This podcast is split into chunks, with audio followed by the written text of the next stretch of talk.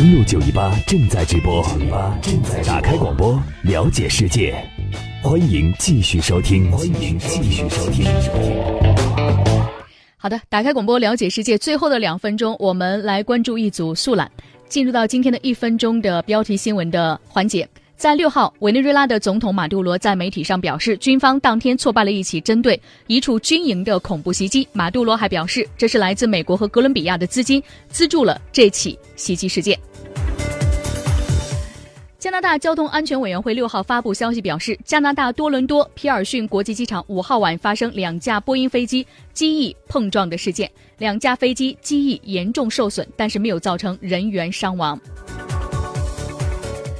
再来关注台风奥路，六号晚间到七号凌晨继续向日本四国岛逼近，给日本西南部地区带来了狂风和暴雨的天气。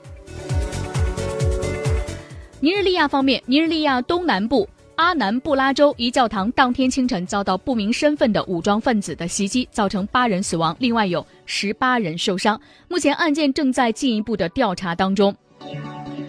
日本方面，日本广岛市六号在和平纪念公园举行了原子弹爆炸七十二周年的纪念活动。从全国各地赶来的数百名民众当天聚集在活动现场附近，抗议首相安倍晋三举行纪念仪式，并且要求安倍晋三下台。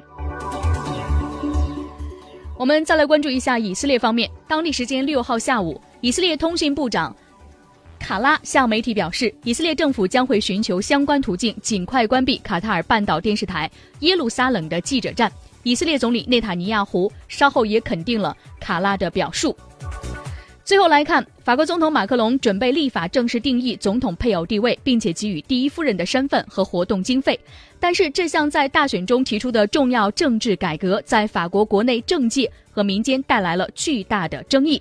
迄今为止，已经超过十八万人正式表示反对。